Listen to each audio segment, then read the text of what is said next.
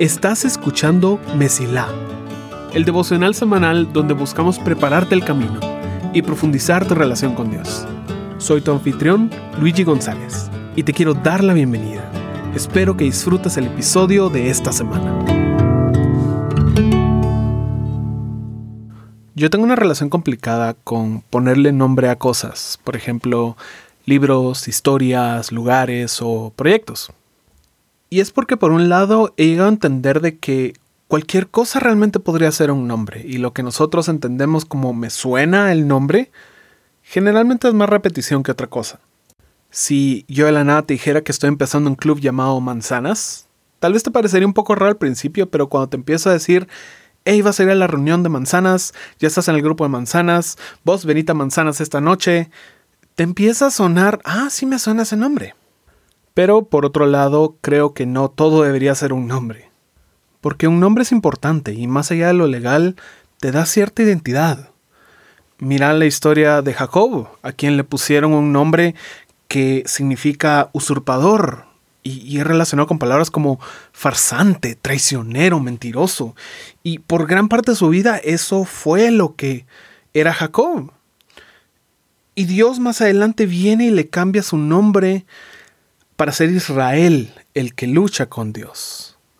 Es una historia hermosa que nos enseña que un nombre puede ser tu inicio, pero no es la única cosa que determina tu destino. Ahora, ¿por qué te hablo de nombres? Pues porque este es el tercer episodio de este devocional que estamos iniciando semanal. Y pues una de las preguntas con las que me he topado más es, bueno Luis, ¿qué significa Mesilá? ¿Por qué le pusiste por nombre Mesilá? Y creo que es una excelente oportunidad para hablar de esta palabra es fácil explicar qué significa el nombre de este devocional. E incluso tengo la definición en la página de Facebook o en el sitio web. Pero quiero aprovechar la oportunidad para poder desempacar un poco, eh, no solo el significado, sino la mentalidad que trae consigo esta palabra, sobre la cual está construida esta, esta visión para el devocional.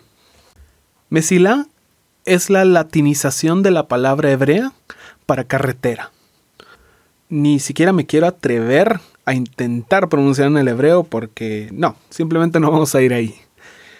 Pero me parece apropiado utilizar este método porque yo crecí en un grupo de jóvenes que se llama Kadima, que es la palabra hebrea para adelante. Y tal vez ahora que sabes que Mesilá significa carretera, te preguntes, bueno, ¿de dónde viene esa palabra? La palabra viene de Isaías 62, 10, que dice, salgan por las puertas Preparen la carretera para el regreso de mi pueblo. Emparejen el camino, saquen las rocas y levanten una bandera para que la vean todas las naciones. Este no solo es mi versículo favorito, sino que realmente lo considero mi versículo de vida. Por eso me refiero a que en estas palabras encuentro reflejado un deseo que Dios ha puesto en mi corazón desde que tengo conciencia en su contexto, es una profecía que pide la preparación del pueblo en respuesta a las promesas cumplidas de Dios para la restauración de Israel. Y a pesar de estar en el Antiguo Testamento y ser sobre Israel, yo personalmente me siento muy identificado con el deseo que expresa este versículo. Bueno, ¿y cuál es ese deseo? Te lo pongo en tres palabras. Quiero hacértelo fácil. La intención de Dios al escoger a Israel era más que protegerlos. El propósito de Israel era darle envidia a otros pueblos y facilitar el acceso a Dios. Ellos estaban preparando la carretera para que otros pueblos pudieran venir hacia Dios. No solo en términos físicos, sino que Israel iba a ser esa bandera que iban a ver todas las naciones y decir, ellos están prosperando, su Dios los ama, y está con ellos. Preparar la carretera, entonces, emparejar el camino, sacar las rocas, es eliminar esos obstáculos que están entre las personas y Dios. Porque yo creo que realmente nadie te puede acercar a Dios. Tienes que dar esos pasos tú. Lo único que podemos hacer es quitar obstáculos, quitar eh, malos entendidos o actitudes religiosas que mantienen a personas lejos de Dios y de esa manera prepararte el camino. Y esto me parece tan interesante porque como sociedad valoramos mucho la independencia y que cada persona se gane su propio lugar.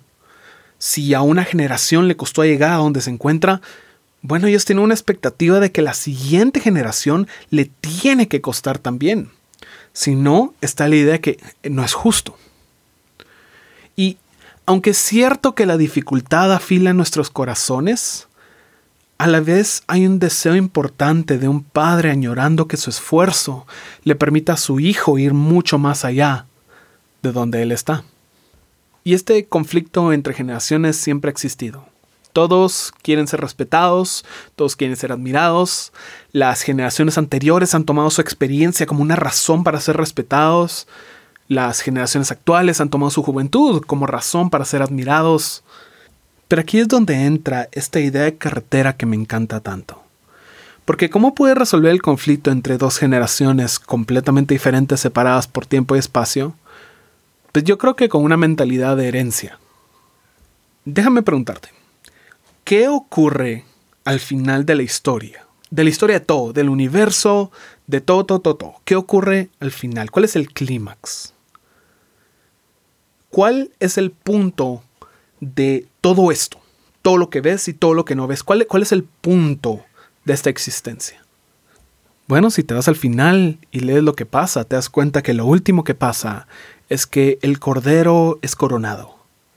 Que todo esto, que la historia del universo es una ceremonia de sucesión.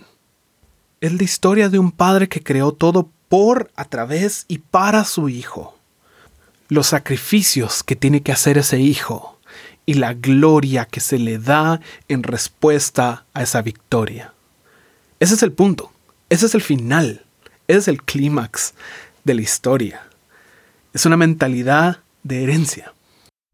Es un padre que trabaja para dejar algo de valor y el hijo que no lo toma para sí mismo, sino que sigue trabajando para aumentar su valor y dejarlo a sus hijos. Es una conciencia muy importante de que es para alguien más, de que siempre es para alguien más. Entender esto es para mi bien y el de mis descendientes, y es realmente la única manera de aprovechar una herencia y evitar el conflicto entre generaciones. En mi opinión, esta mentalidad de herencia que se ve reflejada en la idea de preparar una carretera para alguien más, de preparar la mesilá, se compone realmente de dos habilidades, gratitud y visión. Gratitud porque alguien ya preparó la carretera para ti. Yo he recibido tanto de otras personas. No solo me refiero a lo que me han dado directamente, lo cual aprecio de gran manera, sino también el beneficio que yo he sacado del trabajo de otros. Todos los mensajes que he escuchado, todas las frases que me han alimentado y todos los ejemplos que me han mostrado de cómo vivir, me han hecho la persona que soy hoy. Mi vida ha tomado tanto valor porque otros han invertido en mí, incluso sin querer. Una pregunta muy importante que nos podemos hacer es, ¿qué tan originales somos? ¿Qué tanto de lo que nos compone a nosotros mismos viene solamente de mí? Si nos pusiéramos a ver de dónde viene la inspiración para cada idea que tenemos, que nosotros sentimos que son completamente originales, siempre vamos a encontrar a otra persona, otro producto, otro aporte que alguien más ya hizo. La verdad es que te mantiene humilde saber que muy poco de ti es original. Porque estamos diseñados para tomar lo que recibimos y transformarlo en algo para otros. Por eso es tan tan importante esa gratitud. Y ver a generaciones que han aportado como algo valioso. La segunda habilidad es visión porque tienes que preparar la carretera para alguien más. Últimamente he aprendido que la idea que tenemos del genio solitario es pura ficción. No hay nadie que llega de 0 a 100 por su cuenta propia. Las personas que destacan en la historia de la humanidad fueron los benefactores de innumerables bendiciones que recibieron de otros. No me refiero solo a ayuda directa, sino que muchos descubrimientos científicos no se podrían haber dado sin haber tenido las herramientas necesarias o el trasfondo teórico requerido que otras personas aportaron. Nos impresiona la noción del héroe que hace maravillas en su vida y ponemos a nuestros líderes en pedestales que ningún humano puede aguantar. Pero la verdad es que no llegaron a ser quienes son sin la ayuda de otros. Ahora, ¿por qué te hablo de ellos? Pues porque tu vida es parte de sus historias. Las cosas que hagas con el tiempo en esta tierra tienen consecuencias mucho más allá de lo que puedas comprender.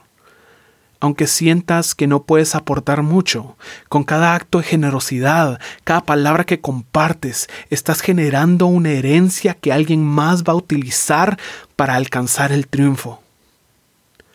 La historia de la humanidad es la historia de colaboración a través del tiempo y espacio. La fortaleza de nuestro amor se encuentra en la generosidad de obrar para el bien de los que te van a reemplazar. Y claro, el único que puede ver todas estas conexiones completamente es Dios. Por eso me encanta la idea de Mesilá, de preparar una carretera para alguien más. Porque Mesilá me obliga a pensar en otras personas y lo que yo pueda hacer para facilitarles su acercamiento a Dios. No quiero que jerga evangélica o vocabulario teológico te mantengan alejado de entender las bondades de tu Creador. Quiero que sea más fácil para ti de lo que fue para mí. Como consecuencia, y ahora que sabes la definición el trasfondo, realmente quiero que Mesilá te recuerde a ti dos cosas muy importantes de lo que recibes aquí o en tu iglesia. Número uno es que lo que recibes es para tu bien. Tienes acceso a todo lo que se ha hecho y hay tesoros a tu disposición, incluyendo este mismo devocional. Pero número dos, no es para ti. Todo lo que recibas es para darlo a alguien más. Por eso me encanta la frase de solo te puedes quedar con aquello que regalaste. Por eso, en el capítulo 20 de Mateo, cuando la madre de Santiago y Juan viene a Jesús a pedirle que le conceda posiciones de liderazgo a sus hijos en el cielo. Jesús responde empezando en el versículo 25, porque les dice, ustedes saben que los gobernantes de este mundo tratan a su pueblo con prepotencia, y los funcionarios hacen alarde de su autoridad frente a los súbditos. Pero entre ustedes será diferente. El que quiera ser líder entre ustedes deberá ser sirviente, y el que quiera ser el primero entre ustedes deberá convertirse en esclavo, pues ni aun el Hijo del Hombre vino para que le sirvan, sino para servir a otros y para dar su vida en rescate por muchos. Jesús vino a dar, y ese no es un llamado limitado solo para pastores, predicadores o personas con algún tipo de entrenamiento formal, es un llamado para toda persona que se hace llamar seguidor de Jesús. Por último, tengo esta cita por C.S. Lewis, que dice, las únicas cosas con las que nos podemos quedar son las cosas que damos a Dios de manera libre. Lo que tratemos de resguardar es aquello que seguramente vamos a perder.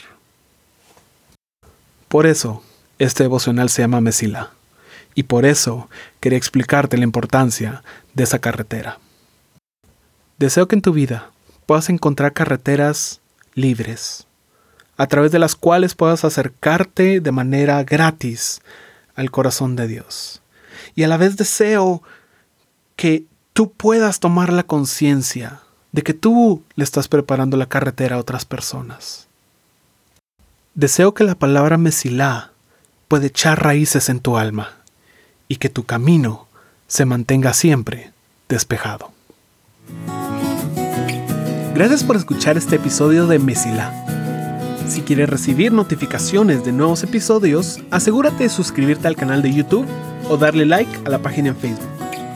Apreciamos tus comentarios y oraciones. Gracias por ser parte de Mesila.